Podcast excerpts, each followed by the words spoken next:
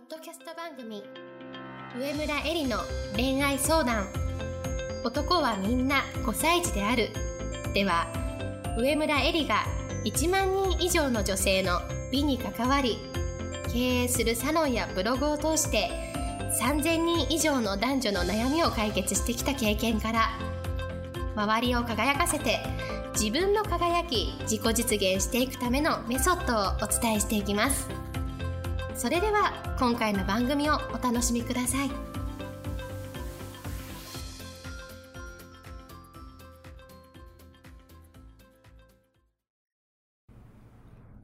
こんばんは、上村えりです。今日も、ポッドキャスト、上村えりの恋愛相談、男はみんな5歳児であるを始めたいと思います。それでは、いつも通りアシスタントのきみおさんから今日の質問をお願いします。はい。今日の質問は30代の女性です。今お付き合いはしていないけど、よく一緒に飲みに行く50代後半の男性がいます。彼には一緒に住んでほしいと言われていて、保険金をかけておけばいいとか、この先何があるかわからないし、いい話だと思うよ、と不安を煽ってきます。エリさんのポッドキャストをずっと聞いていた私としては、頭で考えるのをやめる、後出しじゃんけんは偽の恋愛、ということは分かっているのですが、どうしても不安を煽られると気持ちが揺らいでしまいます。エリさんよろしくお願いします。はい、ありがとうございます。保険金ってかなりリアルですね。で、えっ、と、まあ、ごあお相手の男性が50代後半の方でいらっしゃるので、まあ、30代の女性にさ、こう、愛を告白するっていうのは照れくさいじゃないですか。なので、まあ、好きとか一緒に住みたいという言葉を素直に言えなくて、まあ、相手のメリットがある風に保険金とか、まあ、いい話だと思うよっていう風におっしゃってらっしゃると思うんだと思うんですけれども、だからまあ、あの、このお二人の関係はまあ置いといたとしてね、一般的なこのポッドキャストを聞いている皆さんに対してお話ししたいと思うんですけれども、一緒に住むくらいの関係性じゃ、まず保険金が受け取れないということを知っとくっていうのは私大事だと思うんですよ。どういうことかっていうと、相手に不安を煽られる時っていうのは人間って冷静に判断できないじゃない？例えば詐欺に遭う時とかもそうなんですけれども、まあ、振り込め詐欺とかもそうじゃん。冷静に考えればわかるのに、ブワーって言われるから、なんて、あの、パニックになっちゃって、まあ、お金ふ、多額のお金を振り込んじゃうみたいな感じもそうと思うんですけれども、まあ、事実とか現実を知らないで間違った選択をする人っていうのはとっても多いんだよね。その、ギリギリのところに追い込まれた時、人間っていうのはそういうものだと思うんですよ。なので、あの、30代後半の女性が抱える不安って、男性にはわからない。本当に大きい不安があると思うんですよね。それを、あの、逆手にとって自分の人生をね、誤らないようにするっていうのは私はすごく大事なことだなというふうに思います。それで保険金についてね、なんか調べてみたんですけれども、保険金に関しては、例えば生命保険の受取人っていうのは、一般的に配偶者か二親等以内の血族となっているらしいのね。で、受取人を誰にするかっていうのは、保険の契約者の自由で法的な制約はないんだけれども、保険会社が契約を受理するかどうかっていうのも保険会社の自由なのね。だから、双方の合意がないと契約ができないわけ。で、多くの場合、保険会社は、あの、必然性もないのに、受取人を、あの、近しい人以外に設定するのは不自然で、保険金目当ての犯罪が多発しかねないっていう理由があって、保険を受け付けないケースっていうのが多いらしいんですよ。で、結果的に、まあ、保険会社が認める相手しか、つまり配偶者とか二親等以内の血族しか、あの死亡保険の受け取りになれないっていうのがあるらしいの。で、まあ、でも現代は家族関係の関係性もあり方が多様化しているので、例えば婚姻関係にない内縁の夫婦で、3年以上の同居の関係があり、生計を一緒にしているとかいう、そう一定の事実があれば、それが証明できれば、受取人に指定できる保険も増えてきたらしいんですけれども、まあ、あとは正式な遺言書があるかとかね。まあ、いずれにせよ何が言いたいかっていうと、事実や現実の問題を知らずに言葉のイメージだけで不安になってしまったりとか、パニックになってしまったりとか、あとはね、不安を解消できるかもと思って、あの、飛び込むわけだよね。そういう希望を持つこと私はとても危険だなというふうに思います。で、えっ、と、まあ、30代後半の女性が抱える、独身女性が抱える不安っていうのは、このまま一人で生きていくのかっていう孤独感とか、老後の不安とかお金の不安っていう漠然とした将来への不安と、あともう一つ女性という特特徴として、子供を産む産まないっていう、やっぱり肉体的なリミットが迫っているっていうことの、は不安なんだよね。で、私も30代後半なのですごくよくわかるんですけれども、でもね、一時的な寂しさを埋めるために、誰かと一緒になるっていうのは、本当に価値がある人間関係とか信頼関係を築くことはできない。で、あの、ことがさ、物事を解決するわけじゃないんだよね。結婚だって、子供を産むことだって、誰とそれをするのかっていう、誰とがやっぱり大事で、結婚したからハッピーになれるってことはさ、絶対ありえないわけ。で、あとは孤独感で言うと、もちろん、このまま老後一人なのかなっていうのは大きな不安だと思うけれども、私が今回のポッドキャストですごく言いたいのは、その不安をね、埋めるのは、やっぱり日頃から良い人間関係を築くこと、これしかないんですよ。結婚してても夫と信頼関係が築けてない人なんて山ほどいて、結婚してたって孤独な人なんてたくさんいるんだよね。だから、婚姻関係があるないとかで、その不安が解消できるってことは絶対にないというふうに思います。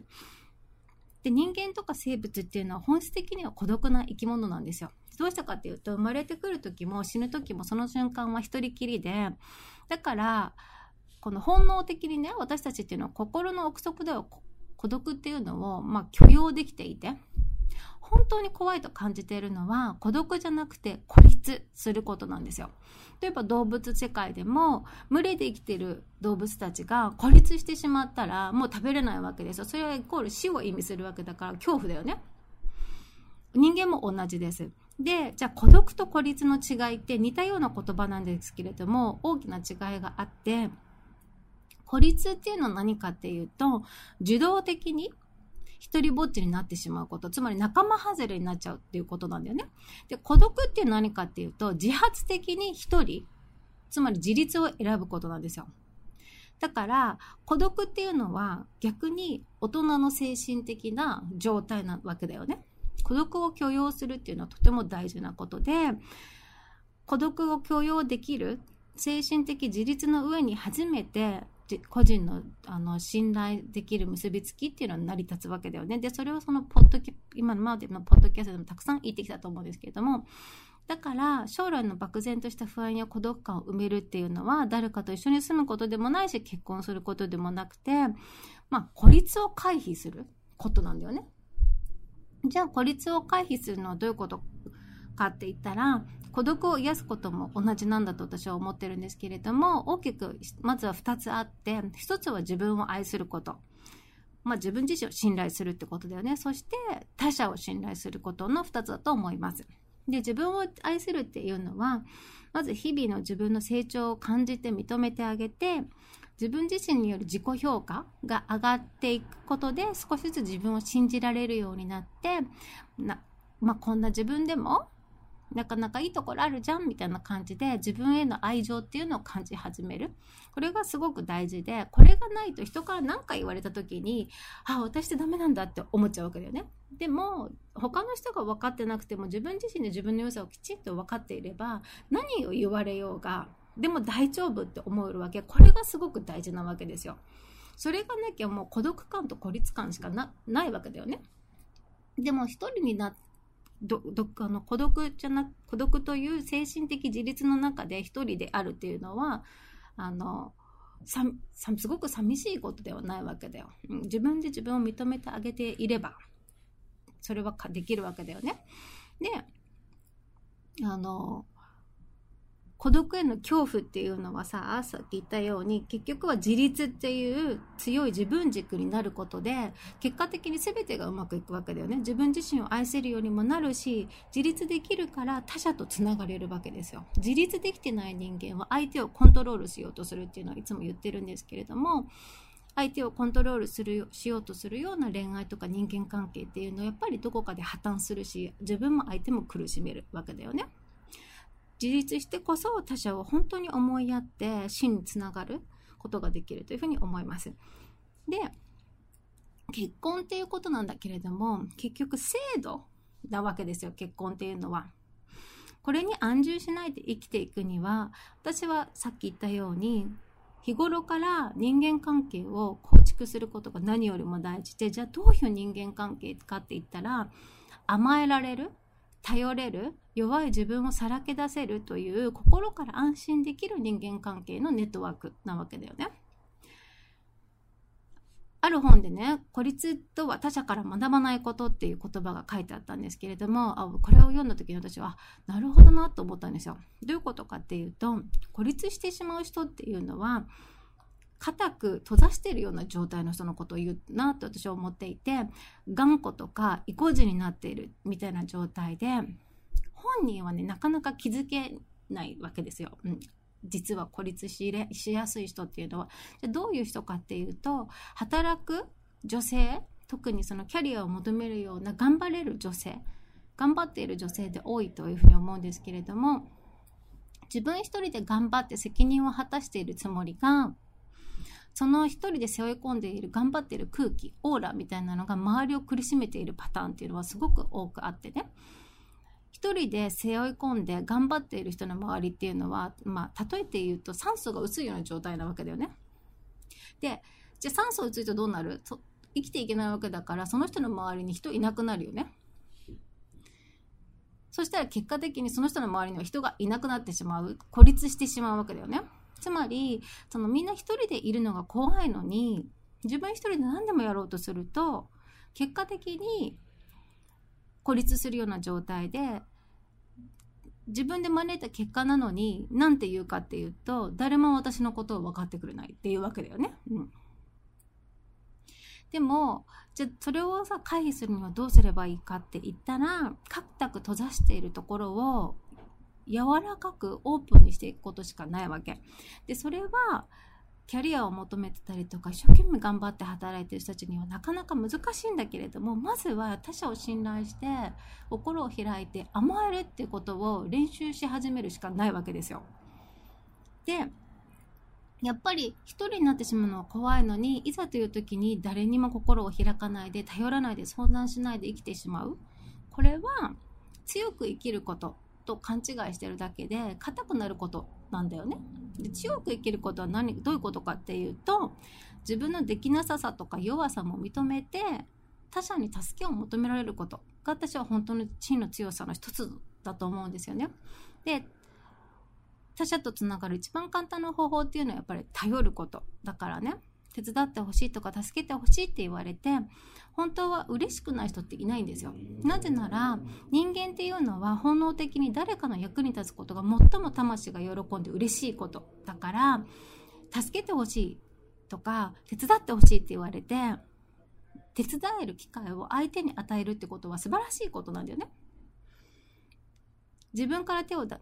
自分から手を出さないと絶対に人とはつながれないっていうのを知っててほしいなっていうふうに思います。でだから心から安心できる人間関係っていうのはこういう日頃からのさ自分の心がけ次第でじゃあ心がけって何かしたらまず自分からオープンになることそういうことの積み重ねだというふうに思います。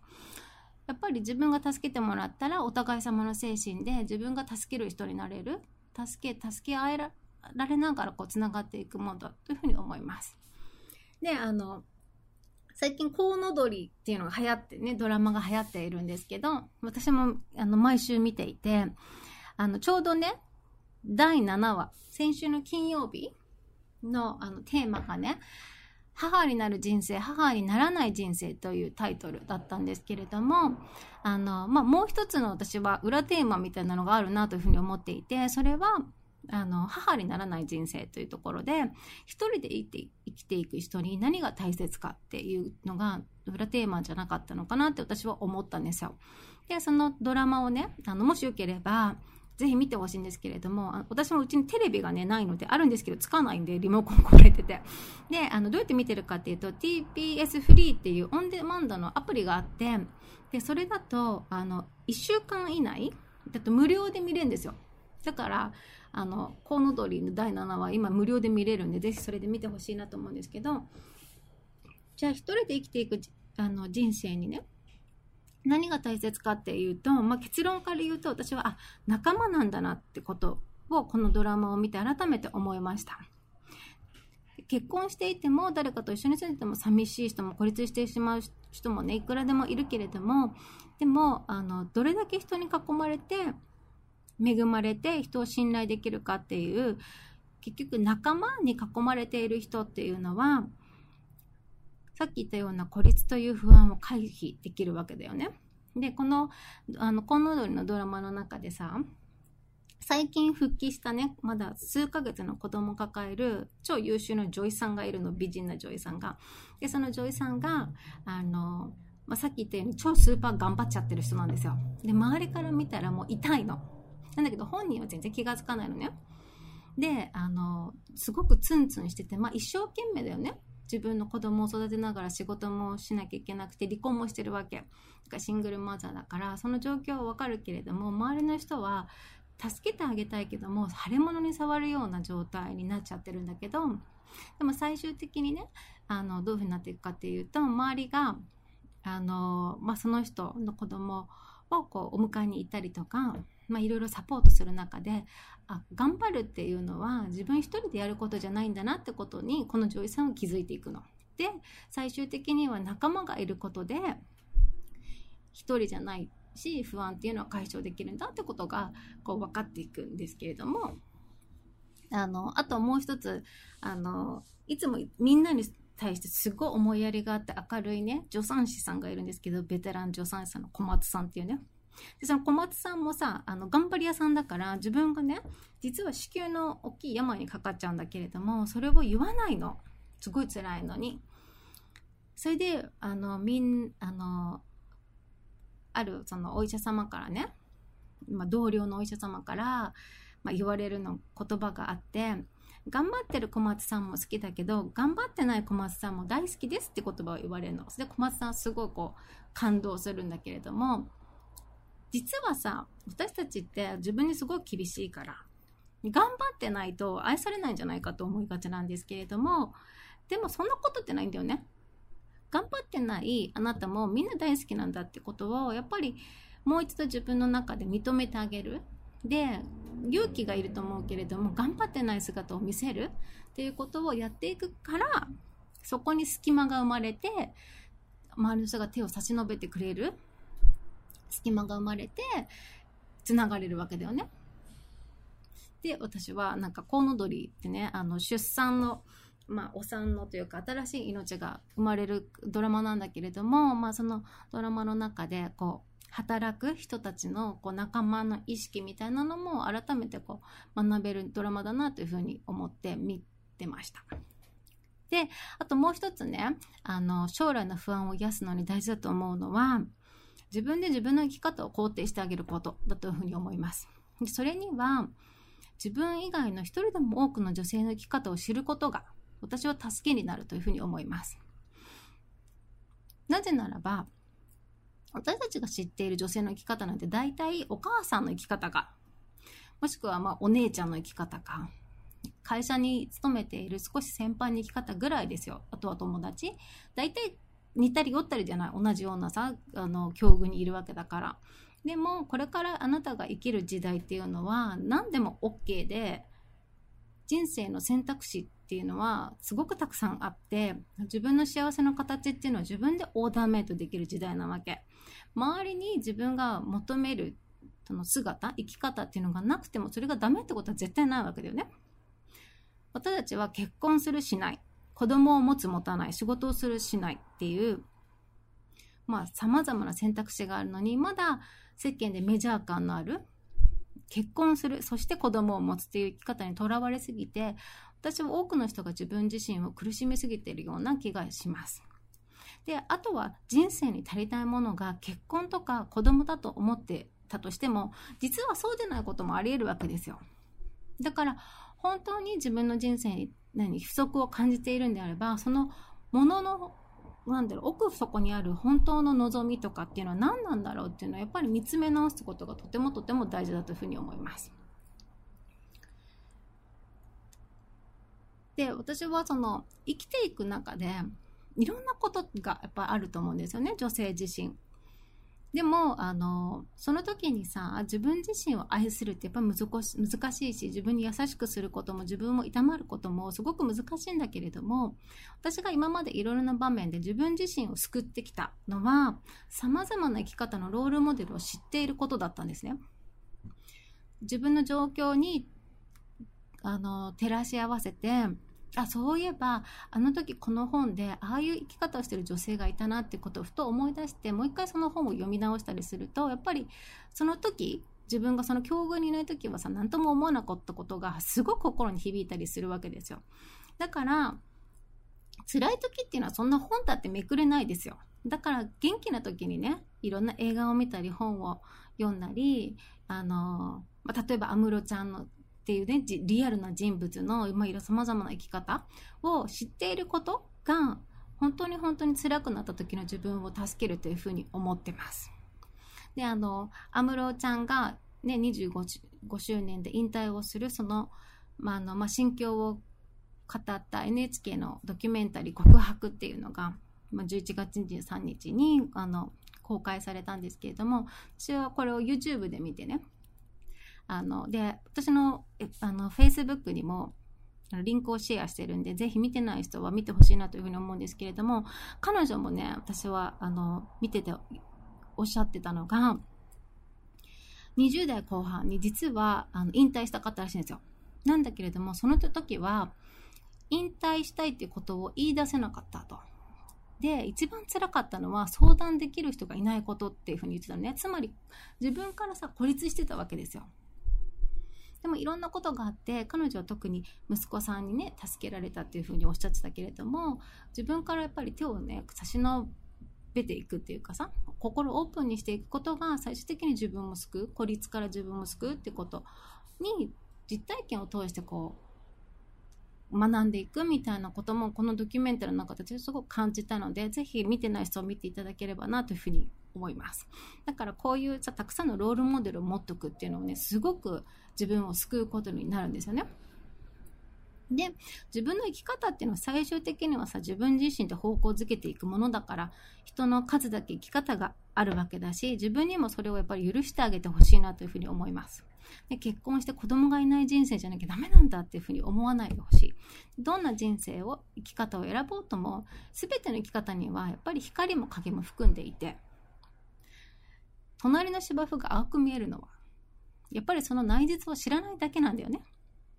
それでもみんな強く今を生きているわけだから、私はそれを知るだけでも自分自身、不幸なのは自分自身じゃないみたいなふうに一人じゃないというふうに思えてくるというふうに思います。だから大事なのは自分の生き方をまず自分が肯定してあげること。だと思います。あの20代あ30代後半の女性の不安を解消するものは私は大きく3つあると思っていて1つは自分を認めてあげること自分を愛してあげること2つ目は他者を信頼することそして3つ目が様々な生き方のロングモデルを知っていることだというふうに思います。で、これに関しては2018年の1月から全5回で私が厳選した映画とか本をお題にしてね、あの、様々な女性の生き方を紹介する音声プログラムをスタートふうにしようというふうに思っています。で、あの、それぞれ異なる時代とか国とか境遇境遇に生きる女性の恋愛とかパートナーシップとか生き方の選択肢とかそれを選択した社会的背景などを学んであの知性とか教養とかを高めることをゴールにした大人の女性のための音声プログラムをやりたいというふうに思ってます。みんなね、健康とか美容とかね、おしゃれとかっていう心がけは一生懸命やってるんだけれども、教養を身につけたりとか、心を鍛えるっていう内面の管理についてあんまり熱心じゃない人が多いなというふうに感じてるんですけれども、でもね、私はこれこそが将来のお金と孤独の一番のソリューションになるというふうに考えてます。だからこの音声プログラムをやろうというふうに思いました。だから最終的には周囲の価値観に惑わせることなくね、自分が心から感じる幸せとかワクワクは何かっていうことを自分と向き合ってじっくり考える時間を持つ。それがすごく大事で、そんな機会をたくさん提供できたらなというふうに思ってます。で、音声プログラムだから移動の必要もないし、好きな時に好きな場所でできるし、海外にいても OK だから。ぜひ、あの、申し込んでほしいなというふうに思います。詳細はブログにも書いてるし、メルマガでも送りましたので、あの、ぜひ読んでほしいなというふうに思います。で、今日ちょっと長くなっちゃったんですけれども、最後、私がすごく大事にしている言葉があって、それは、自分と同じ人を引き寄せるから自分を磨き続けなさいっていう言葉で、これは本当に真実だなというふうに思ってます。素敵な人に囲まれたいなら、もう自分を磨くこと。素敵な人に自分自身を好きになってもらいたいんだったら自分を磨くこと。もうこれしかないんですね。だから、あの、ぜひその、音声プログラムも含めて、日々の私の情報発信を見ていただいて、で、様々なロールモデル、世の中にある様々なロールモデルを映画とか本とかで学んでいただいて、ぜひその、自分の人生も他人の人生も丸ごとこういいねって許容できるような心と器の大きな女性になってほしいなというふうに思います。やっぱり世界が優しさで溢れるっていうのがそれができたら実現できるのかなというふうに思います。それでは今日のポッドキャストはこれでおしまいにしたいと思います。また来週も楽しみに聞いてください。